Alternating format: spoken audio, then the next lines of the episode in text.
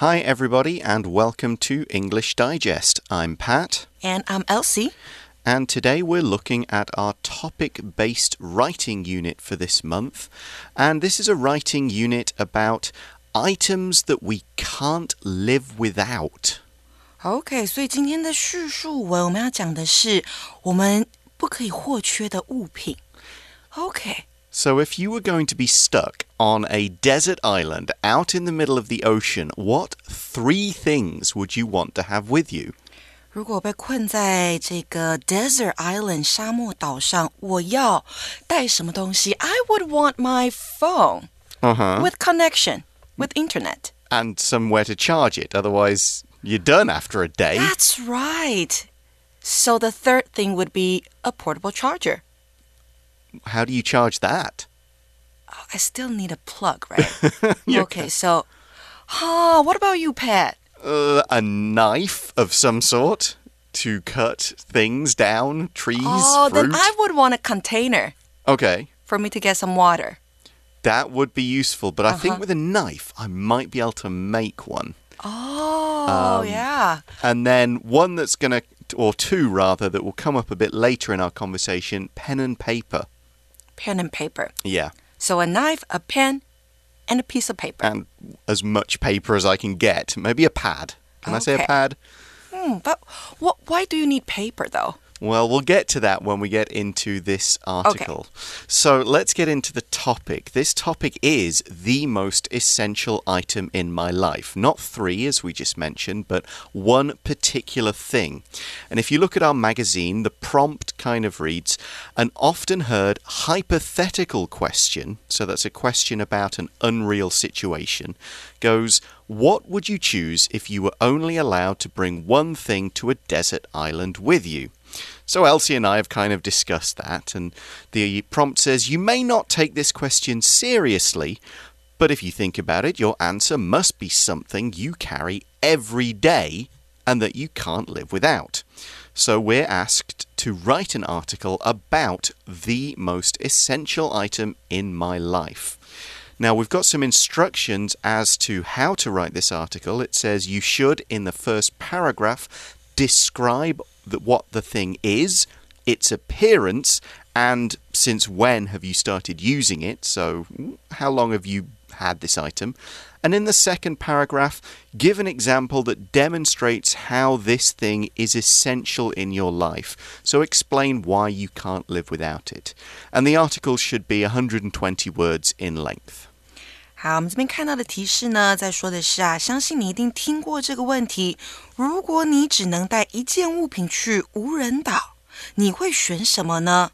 而想必你的回答也是平时跟你形影不离的东西。所以，请你写一篇短文，描述一件生活中你无法缺少的物品。没有它你就活不下去的那样物品。文分两段，第一段要注意哦，你要包含这个物品为何、它的外形，还有你从何时开始使用它。提示当中要你写的，你在你的作文当中都要写到。那第二段呢，要举例说明这件物品是如何在你的生活当中扮演不可或缺的角色。你为什么要选它？它的重要性到底是什么？那文长呢，至少是一百二十个单词。So, in this article, we can guess from the prompt we'll be using first person. I have this, I think this, this happened to me. In the paragraph describing the item, we'll probably use simple present, past tense, and present perfect to start saying when we started using it, what it looks like. In the second, we could be using present tense to talk about the things we use the item for now, or again, past and present perfect tenses if there's an example from the past that demonstrates why this item is essential.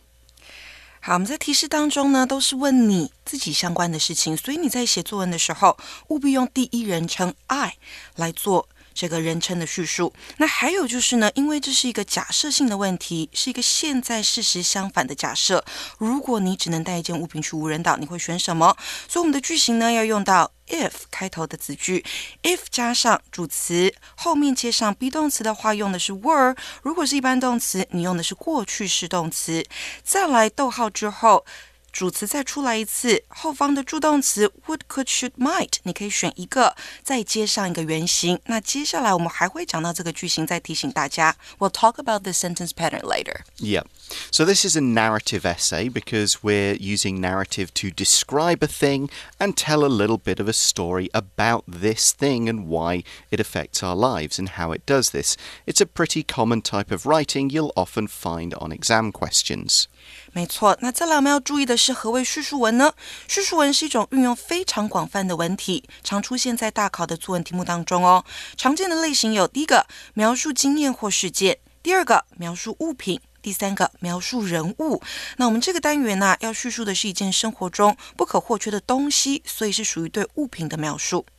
As with all essays, we need an introduction to let people know what the topic is about, a body that gives us all the information about your item and its importance in the two paragraphs, and then a conclusion to bring everything together. 没错，再来呢，写什么，怎么写，我们要注意哦。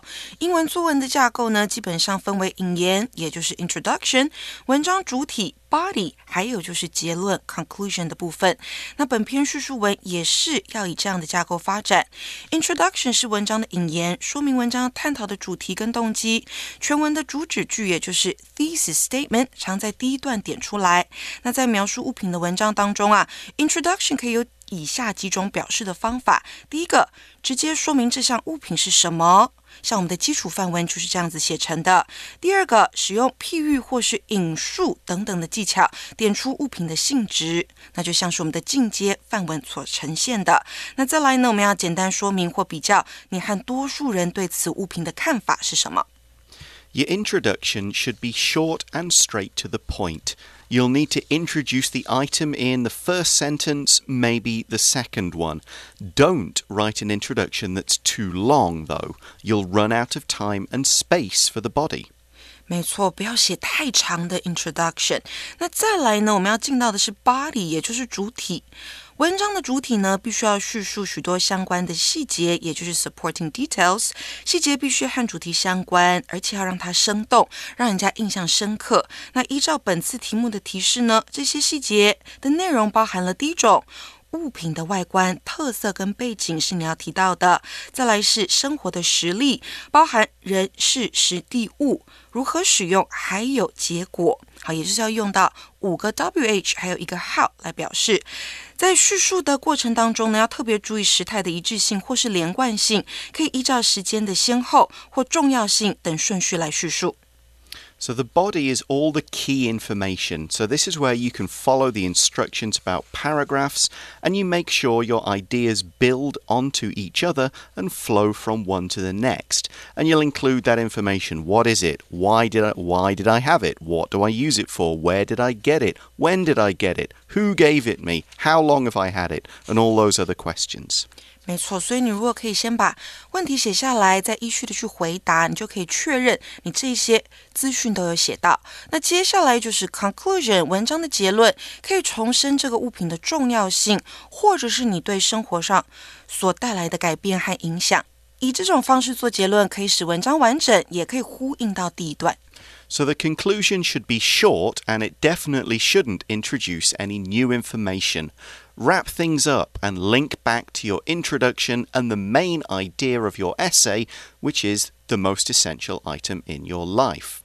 So now let's take a look at making an outline for our uh, piece of writing here. Of course, you'll have to spend a few minutes thinking about what this item is. If you're doing it in an exam, don't think too hard. Don't spend like 15 minutes going, oh, what really is the most important item? Pick something that you know you can write about and go with it. It doesn't matter if it's 100% true as long as you can write a decent article. So let's put this into the right kind of order of sentences and we can connect the sentences and add more details later. So, paragraph one, of course, starts with our introduction. The most essential item in my life is, and we're using the example from our basic uh, sample here, is my smartphone. And this is a clear introduction that tells us about the item straight away. 那我们在想主题的时候，在想那个物品的时候，不要花太久的时间哈，不然呢，时间是不够用、不等人的。那这边呢，我们看到它最重要的物品呢是 smartphone，是智慧型手机。它在 introduction 第一句就点出这个东西是它不可或缺的，所以是一种开门见山法。 So now we see the points in the body of the first paragraph that describes the phone, talks about where and how you got it. So, A, it's an iPhone 13 with a black phone case. B, it was my 16th birthday present. And C, I've been using it ever since. This is all the description of the phone we need and as well as how long the user has had it. And this is just the outline, of course, so you can add more details in the real article. 是的，所以在刚刚的架构当中，我们看到它有把 appearance，也就是东西的外形写进去，还有 when did the person get the smartphone，它是什么时候得到这个东西的，还有用了多久，好，都有这样的资讯在里头。那再来呢，对于这个物品的描述结束之后，我们要根据提示，因为提示要我们说明这个物品为什么对你那么重要，Why is it so important to you？you？Yeah, this is what we move on to in paragraph two. So here we've got some sentences that talk about what the phone is used for, why it's important. The phone is my constant companion throughout the day. A. I use it to listen to music on my way to school. B. I sometimes check social media. C. We're allowed to use our phones in some classes. And D. I use it to chat with my friends and family members all the time. So, this is just a list of all the necessary items. A list is absolutely fine for an outline. Of course, when you're writing it, you'd connect these sentences, you'd give a few extra supporting details, and so on. 没错，这边有很清楚的四大项目。第一个就是他去上学的时候可以听音乐，再来呢，他可以去看他的社群媒体。那再来第三个就是有些课程是需要用到 smartphone 的。接下来最后一个就是他跟朋友、家人聊天也是用到这一支智慧型手机。那接着就要到我们 conclusion 的地方喽。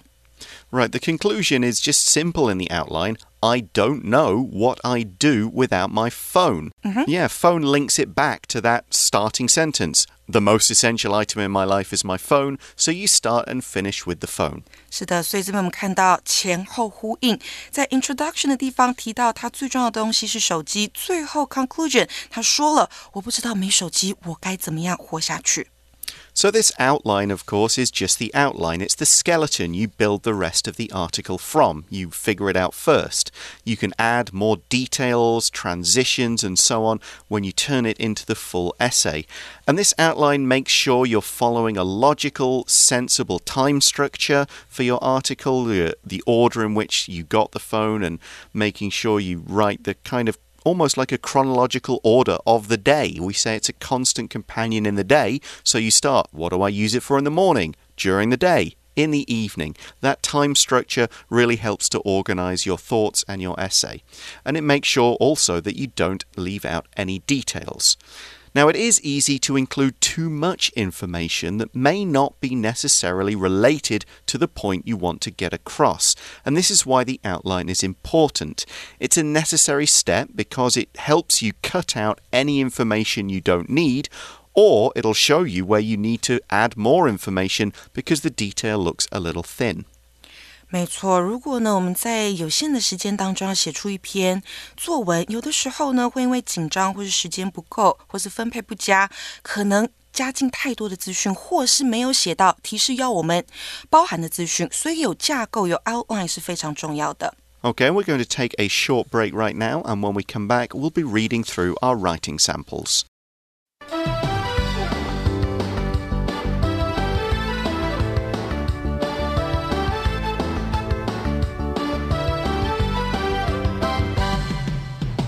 Okay, so let's take a look at our two writing samples from this unit and start with the basic sample.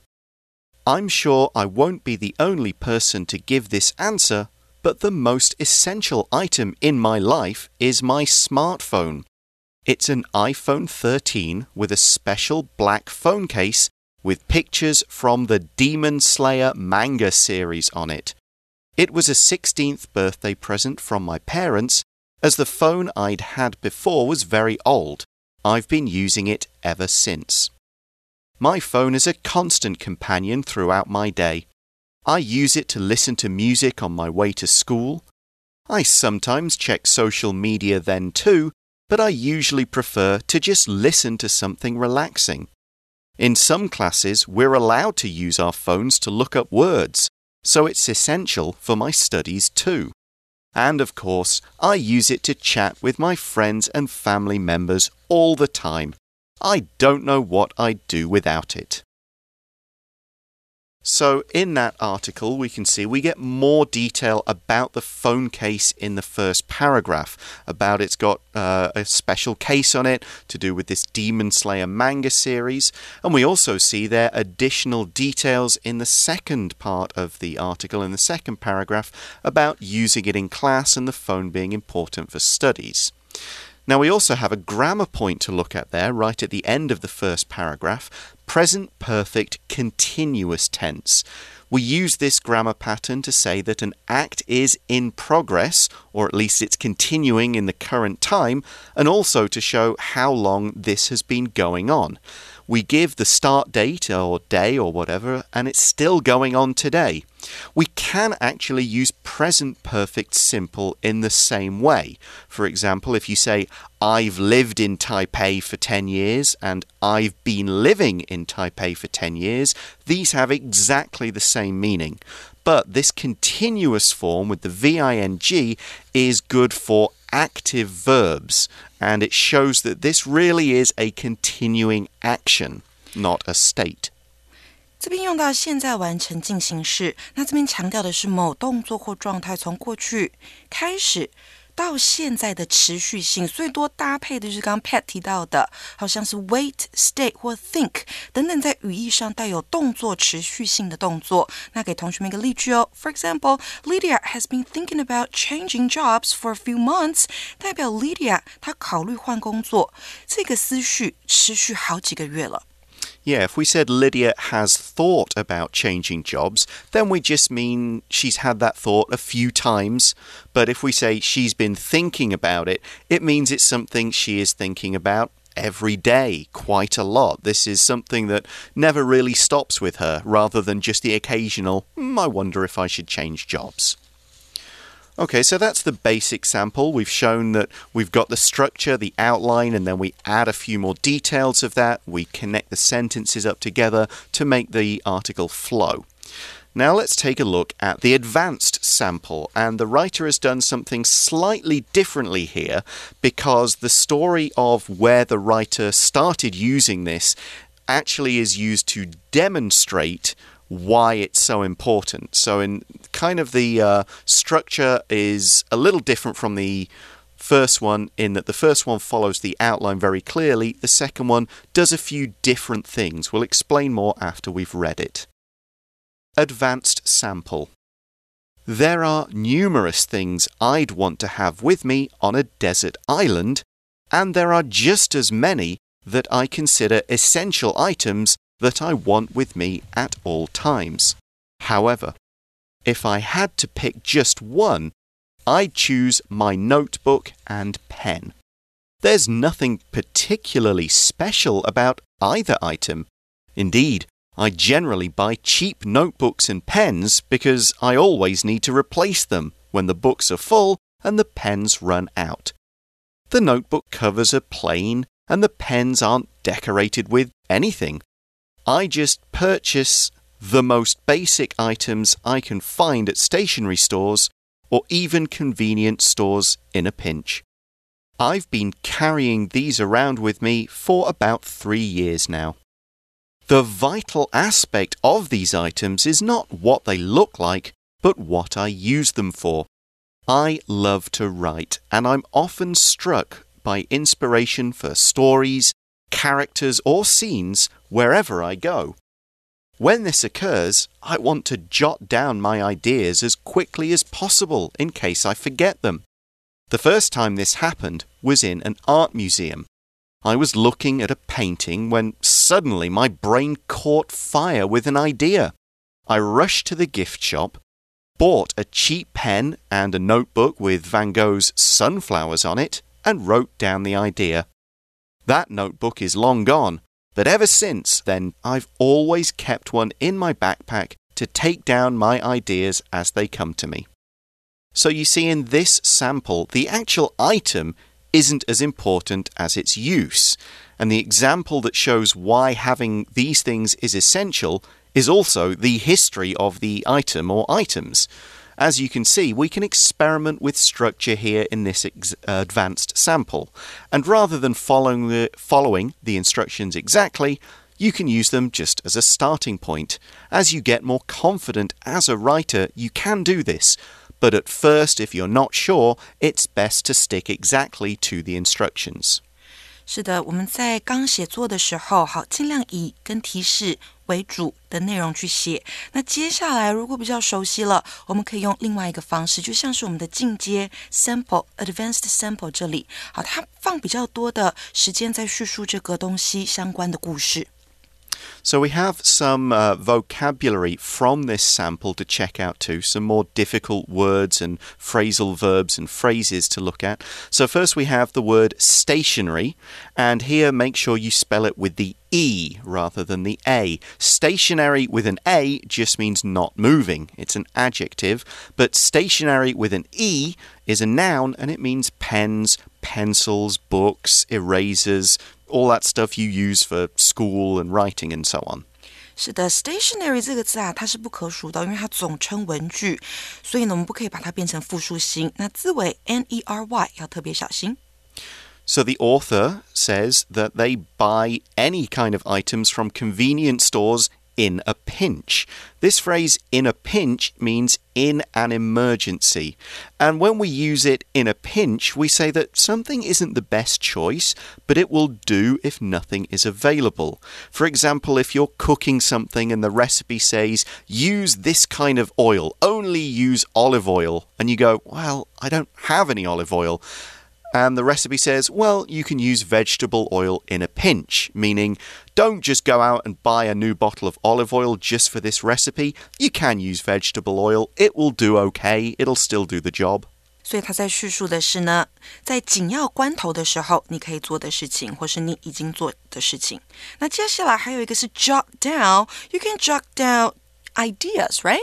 Right. Jot just means to quickly write, and down just means on a piece of paper, on the back of an envelope, in a notebook, whatever. To jot down something is to write it down quickly. Like taking notes. You don't worry about correct grammar or full sentences. For example, if you're in class and the teacher is talking, you jot down a few extra notes, maybe in your textbook, to help you understand.